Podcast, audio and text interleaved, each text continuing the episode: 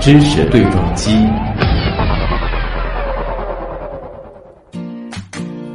欢迎回到新闻实验室。二零一七年进入尾声了，回首展望，在过去的一年当中，我们欣喜的看到中国科学人获得了许多新的科技成就。那在今天的节目当中，我们为大家梳理了二零一七年的重大科技新闻，总结出九大中国人自己的科技成就。那这些突出的科技成果，既是工业四点零时代与未来和他国竞争中的利器，也是提升国民幸福感和生活质量的保障基础。下面我们就具体的一项一项来给大家展开的介绍。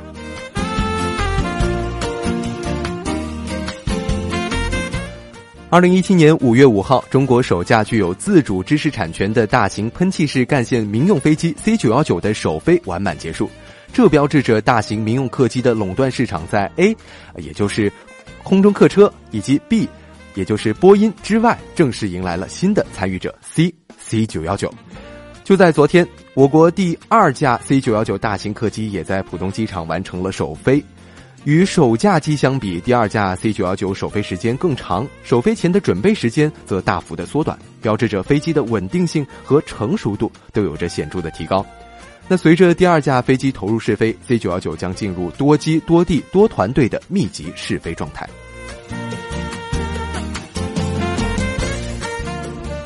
C 九幺九的诞生不是简单的组装飞机，而是配置属于自己的庞大民用航空工业体系。从 C 九幺九设计研发到总装下线，进而实现首飞，就有三十六所高校、两百多家企业、数十万产业人员参与研发，七十家企业成为 C 九幺九的供应商或潜在供应商，已初步组成一条完整的飞机制造产业链。那在此前的节目中，我也采访了中国航空博物馆特聘研究员、上海市航空学会资深航空专家江东老师，我们一起来回顾一下他眼中的 C 九幺九。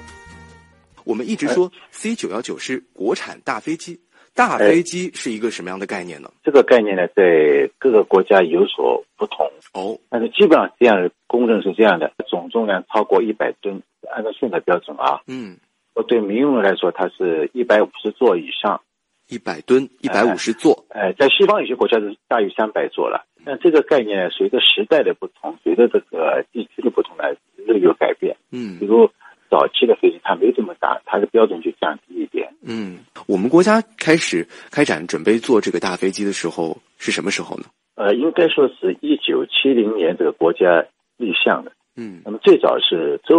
荣周总理提出来，我这个一直到外国去开会啊，哦或者去去访问访问外国，老是坐着这个欧美的飞机或者是呃苏联的飞机。嗯那么是不是咱们民俗工业，咱们中国有自嗯己的大客机？嗯后来就知道正式的名称就是这个飞机型号就是运十，嗯，运十。运十啊，嗯，但是七零年开始的，那么飞机搞了十年以后，到一九八零年才刚刚上天。那么后来因为一直搞试验，一直到一九八六年，因为种种原因呢，这个项目就被取消了。嗯但是这个飞机还是属于中我们中国人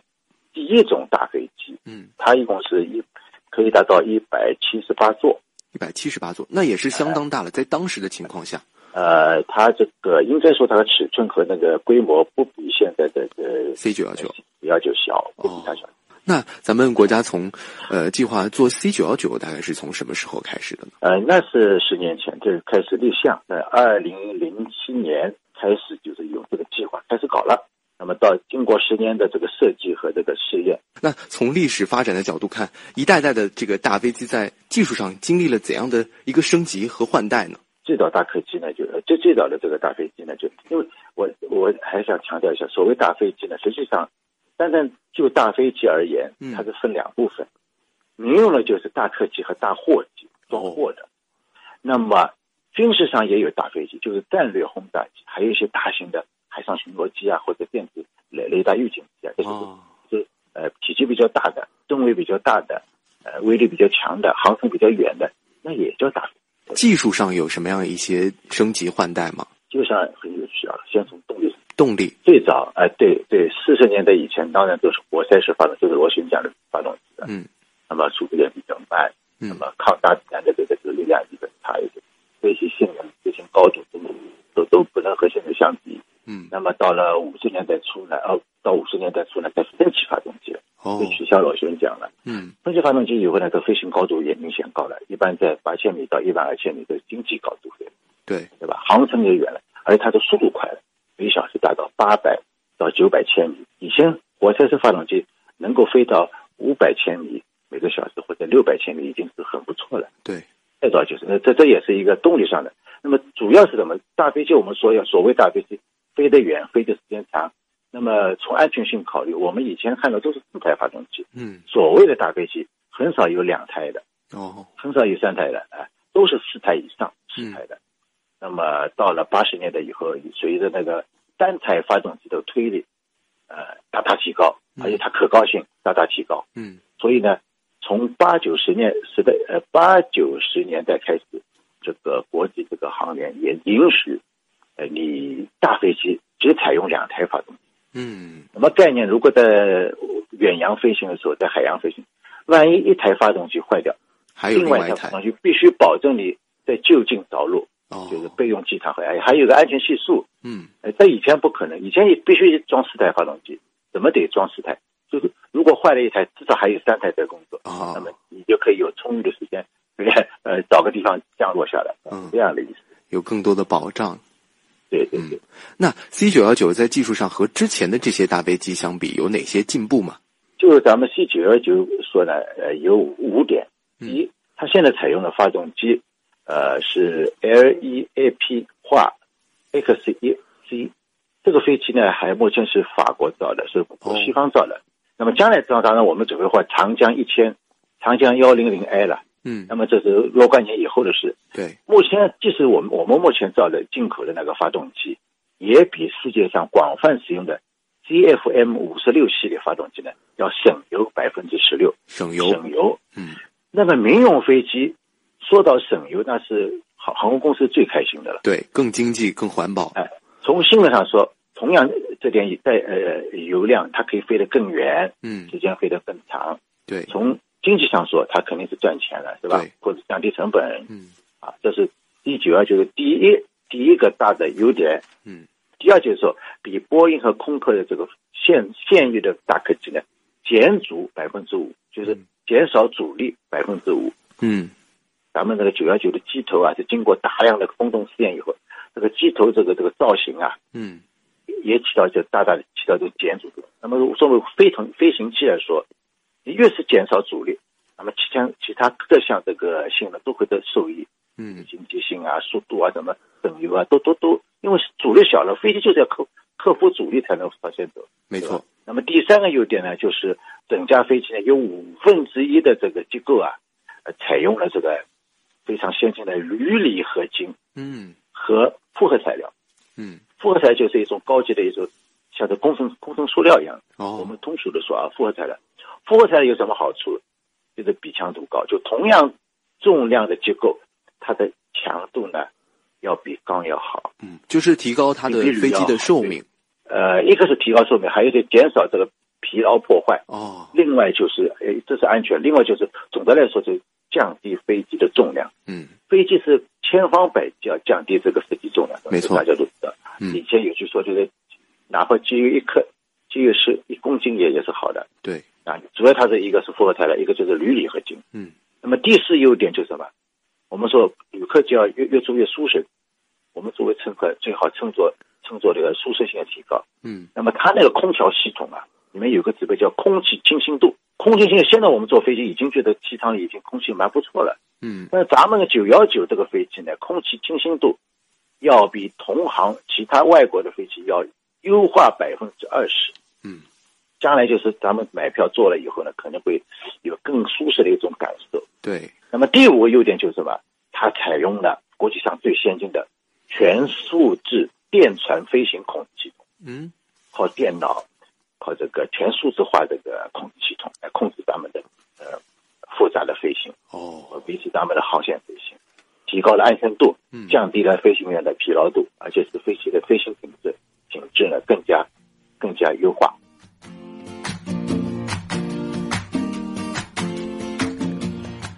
说完了大飞机啊，我们继续把目光伸向更广阔的天空。二零一七年五月二十三号，中国卫星导航系统管理办公室宣布，我国将全面启动北斗系统第三步建设，也就是北斗三号系统。二零一七年下半年发射六到八颗全球组网卫星，这也正是标志着北斗系统第三阶段任务全球组网正式开始。接下来的二零一八年将前后发射十八颗北斗卫星。北斗卫星系统将率先为“一带一路”沿线国家提供基本的服务，直到二零二零年，我国建成世界一流的全球卫星导航系统，最终形成全球服务能力。在智能手机领域，我国的主流机型当中都已经支持北斗卫星导航系统，部分国外品牌手机也已经具备了北斗卫星导航的功能。那北斗系统在共享单车、城市智慧管线等新兴市场规模化应用逐渐显现。虽然目前规模还比较小，但已经显示出巨大的生命力。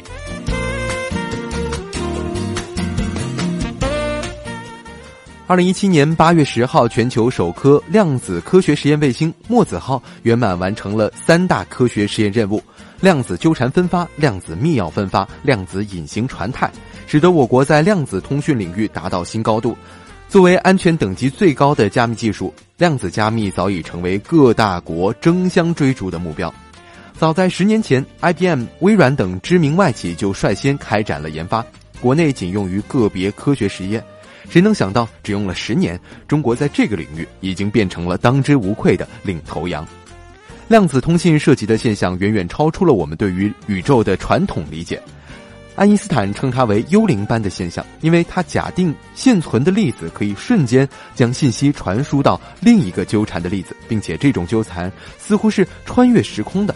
无论在哪里，另一个纠缠的粒子都会产生感应。如果你的加密措施使用了量子通信，那基本意味着永远无法对被对手破解。可以说，墨子号为信息安全提供了终极武器。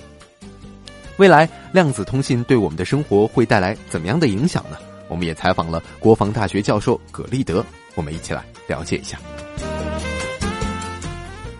这种通信和咱们平时所接触到的这种这个天地之间的这种通信，它有什么样的区别呢？呃，应该说啊，现在的这个天地之间的这个卫星通信技术啊，是无线电通信的一个延伸，就是像微波波段这个啊，大家呃说起微波的话，这个在家里面都用微波炉啊，它的这个工作频段是一样的，这个，所以这个它属于这个。呃，新的一个拓展。那么量子通信它最大的特点的话，可能有两个方面非常值得关注。第一个呢，就是保密性比较好，啊，可以说量子通信是目前再安全的、不可破译的这样一个通信方式，也就是它的保密性最好。我们都知道这个啊，美国的斯诺登啊，他美国国家安全局啊，他他这斯诺登是通过各种手段揭露了美国利用多多种手段来获取通信的信息。啊，来进行信息的窃密等等，包括在网络等等各个领域，这个应该说我们这个量子通信的话，可以解决这个信息被窃窃的这种可能性，因为它从技术原理来说的话，它是一个理论上是完全可靠、完全安全的这样一个通信方式。而这个像通信的要求，它是通信的就是可靠、不间断、保密啊，它是它的基本要求。所以从可靠、保密性这个来说的话，没有任何方式能够跟这种方式呃相提并论。那么它的一个最核心的技术就是它的这个呃量子通信的这个基本原理这一块儿，它是一个最先进的通信方式。它从原理上来说的话，它是不可以破译的，因为它是利用了量子的纠缠效应来进行信息传递，这是一种非常全新的这种通信手段。那么在理论上来说的话，没有破译的可能性，因为它的这个信息载体是单光子，单光子是不可以分割的，你不可以再把它分割开来，所以这个啊这个可能性不存在。第二个，量子的状态是不可复制，也就是通常讲的不可克隆的，所以你就不不能把它啊拷贝下来啊。啊，这样的话，你你就你就或是知道它在进行这种量子通信，你不能拷贝它，所以你也不可能这个对它进行窃听啊。此外的话，它像密约啊这些东西的，就是这个管理的话，应该说跟现有的这些通信方方式都是不一样的。你比如现有的通信方式的话，我们通常是在信号上进行这个加加密处理。加密处理实际上就是在这个一个信号上再叠加另外一个信号啊，这个信号呢是一个是一是一个有序产生的。如果说你有同样的这个呃这样一个方式的话，你可以反过来解算的话，就可以把这个信号啊解出来。这就是加密与解密的这个基本的道理。对。那么你能够加上这个密啊，你可以制造这个算法，这个算法从哪来的？一般是由计算机来的。嗯我们现在计算机像呃这个呃我们的这个手机啊等等用的是这个数据通数字通信的方式。那么加解密就是零一零零幺的这种传输码的话，加密起来很简单，但是它都是用计算机算出来。你有计算机算，我有一个性能比你还强大的计算机的话，我就可以反解算你这个，所以可以呃可以破破译这个密码。但是量子通信就不存在这种呃可能性了，所以它是不可以被窃听的。这种安全性的话，保密性的话是最好的。第二个呢，就是容量的问题，啊，因为无线电通信的话，一个它的这个这个带宽通信的带宽呢是跟这个频率呃有关系的。一般来说的话，无线电通信传输的这个带宽相当于它的载波频率的百分之一左右。呃，也就是说，你这个像这个微微波信号的话，这个比如说三百兆的这个啊、微波信号这个波段的话，在这个波段上，它的这个带宽的话是三兆左右。啊，但是现在这个量子通信它的更频率更高了，所以它的这个它是在光通信这个波段，啊，光波的这个波是可见光波段的。呃，这个在在比可见光啊，在可见光这个波段甚至更高啊，所以它的这个带宽呢就更大了，所以它的传输容量就更大。你比如像现在卫星的话，一颗卫星通信的话，它一个转发器的话，它可以带四个转发器。一个转发器的话，过去这个像电视信号的话，也就传几几路电视信号。那么这样一颗卫星二十四个转发器啊，当然也可以现在有最大的可以做到四十八个转发器了，这个更大，这个就体量非常大了。你要是传统的二十四个转发器的话，你一一路可以传四路彩电信号的话，你算算可以就能传九十六路，哎，就是不到一百路。那么要用量子通信的话，可能一个转发器可能就可以传到上百路的这个电视信号。你要有二十四个，那就可以把全世界的基本上这个电电视台的这个信号都可以在一个卫星上来实现。所以这种传输容量的这个是传统的通信的卫星所不可比拟的啊。所以说啊，它这个容量的问题解决了，容量问题解决的对于大家来说，最简单的就是这个呃这个传输速率的问题啊，就是大家在家里面上网都有这个啊十兆啊、一兆、十兆、一百兆。对啊，你想你用一百兆的那个光纤那个上网，肯定比你那十兆的那个要啊速度要快得多。没错。那么这个的话，它基本上就是说，那就比这个速率还要高得多得多。它肯定是以几甚至上百 G 的这样一个传输速率啊。也就是说，你要在家看一个电视电视片，你要下载，现在可能你得下载啊十几分钟啊，或者是至少得几分钟吧。啊，那将来的话，可能呃一两秒钟就可以下载一一部连续剧都可以下完。而且很重要的，它是依赖于这个量子卫星，或者说是一些这个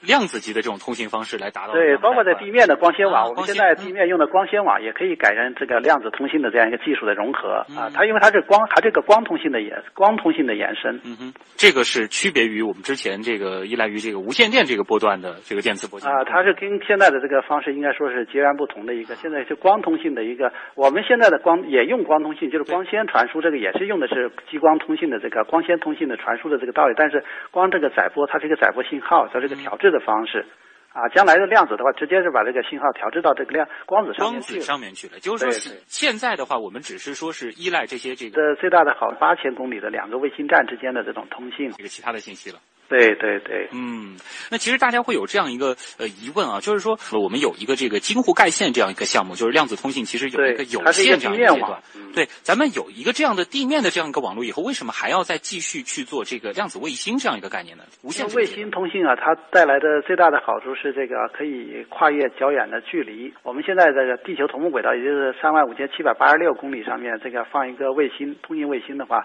可以实现地球表面相距一万八千公里的两个卫星站之间的这种通信。所以在地球同步轨道上，只要等建筑的放三颗卫星，也就是一百二十度放一个，地球三百六十度转一圈儿，你这样放三颗卫星的话，就可以实现全球通信了。啊，所以这种效益是最高的，而且由于量子通信的话，它的容量大嘛，嗯，所以它的这个可靠性啊又高啊，所以而且啊，量子通信还有其他的一些好，你比如说现在的这个无线电通信，它受这个电磁干扰的影响比较大，而我们知道空间实际上是一个广谱辐射的一个空间，就是我们、呃天天晒太阳光就是太阳的辐射，没错。啊，你有时候太阳那个耀斑黑子多了以后，那个强的电磁暴这个现现象的话，都会对无线电通信造成一些严重的影响。是如果是量子通信的话，这种影响，因为它是光子这个波段，嗯所以它的影响会大大的降低，减大大的减弱。随着墨子号发射升空，圆满完成了三大科学实验任务，量子通信京沪干线建成，我国在量子技术领域不断刷新着世界纪录。就在今年五月，世界上第一台超越早期经典计算机的光量子计算机诞生了，而且它是货真价实的中国造。量子计算机又是一项怎样的突破？我们的科学家又是如何来实现这个设想的？此前节目当中，我们也采访了光量子计算机项目负责人之一中科大教授朱晓波。我们继续来探索量子世界。其实听到量子计算机，在普通人看来会觉得它非常非常的这个高大上。那能不能请先给咱们介绍一下，我们造出的这台量子计算机，它是已经能够实现量子计算功能了吗？还是说可能只是说在是某一些特定的领域，它是能够计算了？啊，对，是这样啊。这个可以从这个量子计算它到底能干什么？我觉得从这个根本的问题来说，这个事情就是说，实际上量子计算呢是致力于解决一些。啊，某些甚至于可以说是，啊，经典计算机难以解决的一些问题，它并不是一个取代，或者说是这个至少不能说是完全取代的一个关系。你说我们这次发布的这一台呃光量子计算的一个原型机的话，那么它实际上用了很少的资源，就用了几个比特的资源，就已经超过了第一台的这个早期的量子经典计算机，就是电子管计算机。嗯，所以这个意义上讲呢，啊，这个量子计算机确实会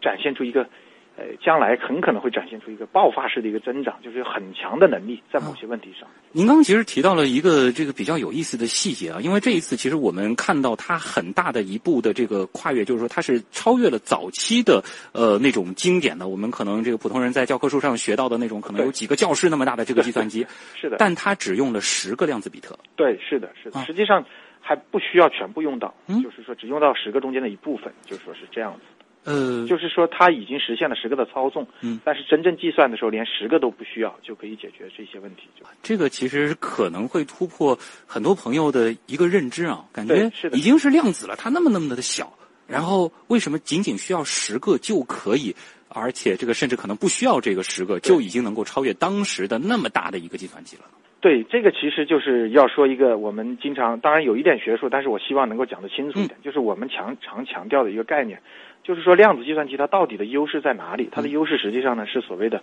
量子加速。量子加速是什么意思呢？就是说，呃，经典计算机吧，你如果是一个比特到两个比特，或者一百个比特到两百个比特，或者是一亿个比特到两亿个比特，那么你的计算能力呢，基本上是一个我们说是叫线性增加。也就是说，本来是计算一亿次，那你变成两亿个呢，也就是两亿次，也就不会是一个呃，就是一个爆炸式的增加。其实爆炸式有一个专业的名词叫几何级数增加，或者是我们叫。指数增加啊，对对，所以事实上，这个比如说谷歌和那个啊 NASA 他们提出的所谓量子称霸这个计划呢，嗯，实际上只需要做到五十个比特，五十个比特的情况下，你想现在的晶体管动辄就几十亿个嘛，对吧？我们经典计算机对不对？就是说是它的包括的逻辑电路，嗯，那么量子计算机当造出五十个的时候，在一些很特定的问题上面。那么就可以让经典计算机无法匹及，包括巨型机，就是我们所说的超级计算机都没法匹及，在某些具体问题上面就是这样子。所以，它的这个加速性能，就是你每多一个比特，它的性能性能，当然这是个简单的这个，对，不是很严格的科学的估那个那个计算，但是一个估计，就每多一个比特，它的计算能力就增加一倍，比如说 二的五十次方啊，对对对，所以是二的五十次方，所以它才有。超出很多人想象的潜力，所以才会有这样的一个就是关注度吧，就这个啊，就是说我们原来可能是这个零和一之间的这样子的一个解决问题的这个思路，对于量子来说，它是完全不同的，它是同时去思考各种可能性。对，是的，是这个意思，是这个意思。